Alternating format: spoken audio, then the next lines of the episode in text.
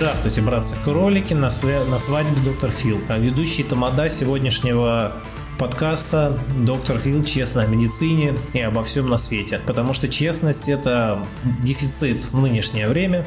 И я считаю, что этот дефицит нужно использовать в благих целях. Я пользуюсь правдой как инструментом, доказывая людям, что не так в их суждениях. И они, узнавая это, а я умею объяснять сложные вещи простым языком, узнавая это, мне начинают доверять. Вот такой вот я человек. А я использую это доверие, чтобы просто су- существовать на этом свете, чтобы там не, не строить себе золотые какие-нибудь там унитазы, а просто жить как бы в свое удовольствие, показывая вам, как вы лучше можете улучшить свою жизнь, как я ее себе улучшаю и показываю это вам. Вот что такое я, наверное, если вы еще не поняли за первые два выпуска.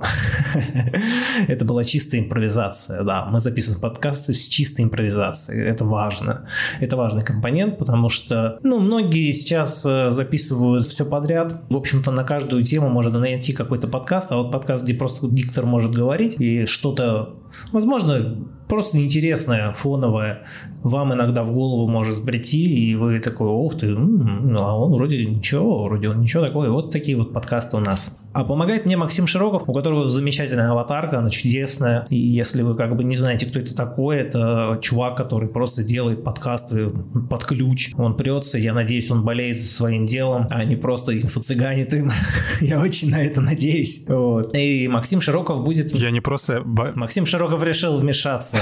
я, просто, я просто хотел сказать то, что Максим Широков это мое настоящее имя, фамилия, а у меня есть еще псевдоним Макс Айзен, мне просто нужно скрываться. И да, действительно, я делом не просто живу, э, точнее, горю, живу, я просто им выживаю, и готов тебе полностью помогать. Тогда тебе не нужно скрываться. Максим Широков, ты можешь снять маску, ты можешь как бы гордиться своим именем, фамилией и скрываться абсолютно не обязательно. Поверь мне. Создавая персонажа, как бы не прячь себя, Иначе ты потом можешь очень сильно пожалеть. Это будет очень тяжело пережить твоей нервной системе, и ты, возможно, даже не заметишь, как придешь в полное уныние и непонимание того, что вообще вокруг тебя происходит, потому что, в общем-то, потому что это и есть как бы а, образ мышления, когда ты создаешь персонажа и пытаешься ему соответствовать. А на самом деле тому персонажу, которого создал у себя в голове, соответствовать физически не можешь, потому что он там слишком крутой.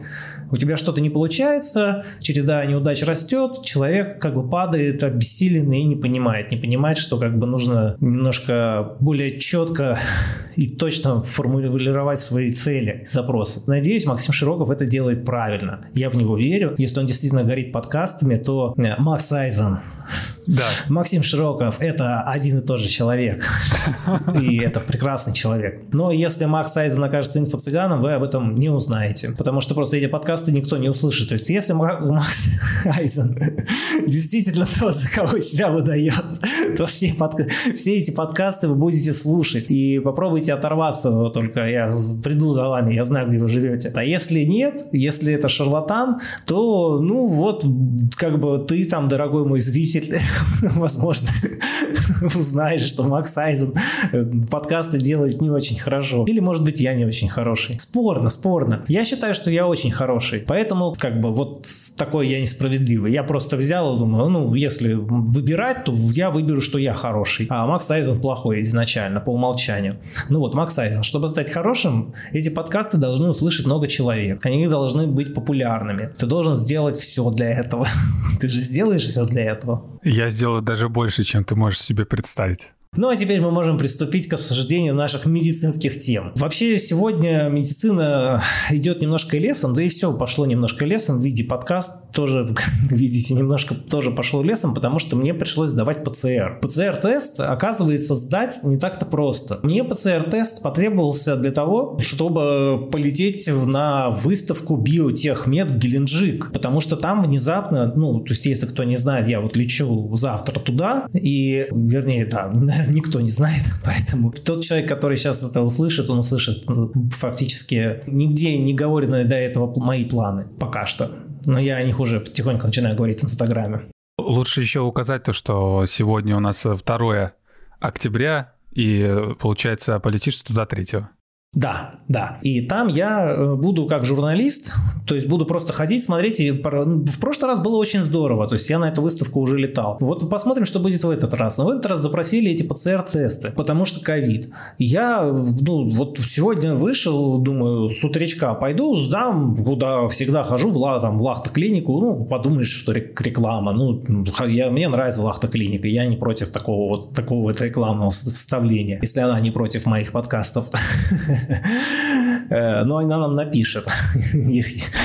Ну, я знаю, правда, их медицинского директора Никиту Жукова, может быть, мы сможем договориться, что он не будет на нас жаловаться, если я буду говорить, что ухожу в лахту клинику иногда сдавать какие-то анализы. Я пошел сдавать анализ туда, мне сказали, что записи нет. Я говорю, какая к чертовой матери запись? Я думал, вы как пирожки продаете уже эти ПЦР-тесты, то есть уже два года, ну то есть вот мне нужно срочно, ну как пойти, как вообще можно прийти в голову делать ПЦР-тесты по записи, а не просто живой очередью в каком-нибудь отдельном кабинете. То есть, мне кажется, уже будки должны этого ПЦР-теста появиться, знаешь, такие вот, которые автоматические, как в Футураме.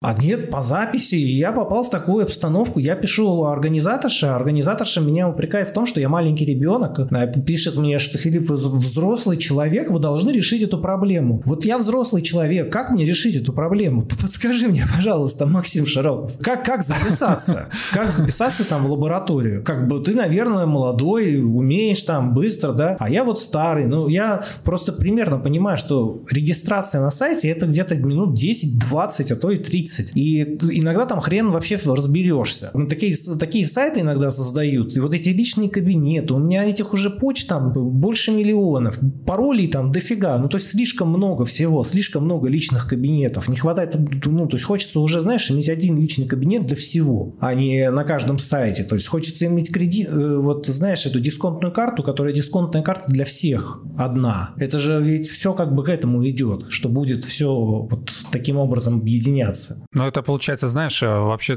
так хотят оптимизировать госуслуги, только пока что это не получается, раз ПЦР-тест не можем сдать. Ну вот, вот и по записи, да, и, и, и я, ну, благо у меня есть все-таки техники ну, работы в интернете, да, я смог зарегистрироваться на личном кабинете одной лаборатории, вот не хочу их рекламировать, потому что, потому что они буки заставили меня регистрироваться, они просто взяли, и оказывается у них вот много отделений, но в одном отделении есть живая очередь, то есть можно прям прийти, записаться и сдать, и об этом как бы вообще нигде ни слова, то есть это такая вот большая, огромная, как по мне, разница, что по записи и без записи. И она как бы не очевидна ни разу. То есть, ребят, ну вот я не знаю, может быть, я действительно глупенький маленький ребенок, но мне почему-то казалось, что мы в современном мире живем в 21 веке. То есть, может, я настолько уже это обленился, что, э, ну, думаю, ну, уже ковид, там, это ПЦР-теста, ну, постоянно же требуют на, на каждый чих, на каждый пух. И отдельный, кстати, вопрос, зачем, почему требуют ПЦР-теста? Надо было пускать привитых привитых. То есть это значит, кто-то не привит. Вот на этой выставке почему ПЦР-тесты требуют? Потому что кто-то не привит. Почему не привит?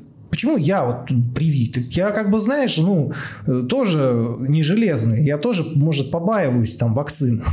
Ну, как бы я должен делать, потому что я в это верю. Как я могу обманывать своих подписчиков и не делать то, что я говорю? Я иду и делаю, я, я также я проверяю, ну, получше, может быть, некоторых, но все-таки это же все равно элемент веры в вакцинацию. И вот почему никто, почему такая вообще, вот почему, почему, вот я, я недоволен, сегодня я недоволен, и поэтому вот такой вот у нас недовольный подкаст получился. Я думаю, что это скорее исключение из правил, мы будем делать структурированные, интересные подкасты, все равно с импровизацией, но вот сейчас именно вот в этот момент зарождается как бы некое ядро, ядро наших вот будущих подкастов, что это будет импровизация всегда, что мы будем записывать некое такое свое радио доктора Фила. Для тех, кому интересно, конечно. Мы, я, я постараюсь, постараюсь, дорогие мои, у меня в основном женская аудитория, постараюсь сделать э, э, интересно, интересно для вас, для вас, для вас, мои дорогие. Буду стараться. Мне просто не совсем понятно, а почему вообще привитого человека заставляют сдавать ПЦР-тест? Вот из всего, что ты сказал. Потому что привитый человек может быть носителем вируса. То есть привитый человек, вот, допустим, я привит, я могу подцепить коронавирус, им не болеть, потому что я привит, но коронавирус все равно во мне. И я хожу и заражаю других людей. Я носитель коронавируса. То есть я не зараженный, а я носитель. Тоже на какой-то период, в какой-то период там его иммунная система уберет, но сам понимаешь, сроки здесь э, посчитать практически вообще невозможно, и это все очень-очень условно. Но одним из таких действительно методов простых, ну, синхронизировать всех на, на входе какого-либо мероприятия, это э, сдать ПЦР-тест на входе. То есть все сдают ПЦР-тесты, все, реально, ну, все, что могли, сделали. Минимальный, по идее, риск заразиться вирусом. Ну, вот в теории. Но на практике это же ни черта не работает. Вот люди никак не могут взять в толк одну простую вещь. 15 дней инкубационный период. 15 дней инкубационный период у коронавируса. То есть этот человек может полмесяца ходить нормальным, а заразить вас в последний день. То есть на 15 день. Получается, вообще смы- смысла не было. Смысла не никакого. было просто вообще реагировать на... Ну, то есть 15 дней все. Все, что дальше пытаются люди сделать, это как бы... Ну, это элемент веры. Ведь в конце концов, ну, мы же сами понимаем, что ничего это не работает. Что все это профанация. Наденьте маску, чтобы пробить э, продукты питания а потом снимите. Что массовые мероприятия проводятся, ну, где-то проводятся, а где-то не проводятся. Что все как бы, ну, фор, очень формально, чем-то напоминает запрет Медведева на курение в общественных местах. Вот у нас же запрет на курение в общественных местах, понимаешь? Да. Ты, когда, ну как, вот я постоянно вижу курящих людей на улице. Курят, просто дуют все. Ну, да, вот абсолютно такая же ситуация в моем городе, в котором сейчас нахожусь. Вот то же самое, то же самое с этими мерами. То же самое, тоже. А Я хотел сказать то, что в городе с курением возможно и так, но вот с ПЦР-тестами не так, как в Санкт-Петербурге. Я сейчас нахожусь, например, в Грозном, и мне тоже, как, как это, не- месяц назад просили сдать ПЦР-тест. Я в первую попавшуюся платную клинику сдачи анализа зашел, и мне просто, ну, провели, сказали, все, сдавайте, пожалуйста. И никуда, ничто, никак не надо было записываться там заранее или что-то делать, где-то регистрироваться. Просто я тоже тебя слушаю, ты говоришь, вот ты же сейчас в Санкт-Петербурге правильно находишься, а вот в Грозном не так совсем. Там вот любого протестят за милую душу. Просто, может быть, это связано с регионом? Слушай, да, честно говоря, по барабану, связано это с регионом или нет. Меня волнует только моя жизнь и как у меня. И то есть, как, когда меня позвали на такую вот, э, ну, просто слетать там в Геленджик, там такая престижная гостиница, интересная выставка. В прошлом году, ну, позапрошлом году, когда она проходила, там было много интересного, действительно интересного. Например, показали робота-логопеда, потому что 90% работы логопеда – это вот, ну, там, скажите, зи-зи-зи. И вот человек после инсульта там зи-зи-зи. И вот это делается там 200 раз. И то есть умные люди понимают, что для этого не обязательно использовать человеческое существо, что можно робота поставить. И вот там такие проекты. И про них интересно рассказать. И мне интересно на эту выставку сходить. Если там будет опять что-то такое. Вот эти доклады всякие мне не интересны. И как бы все было на волоске, потому что ПЦР-тесты.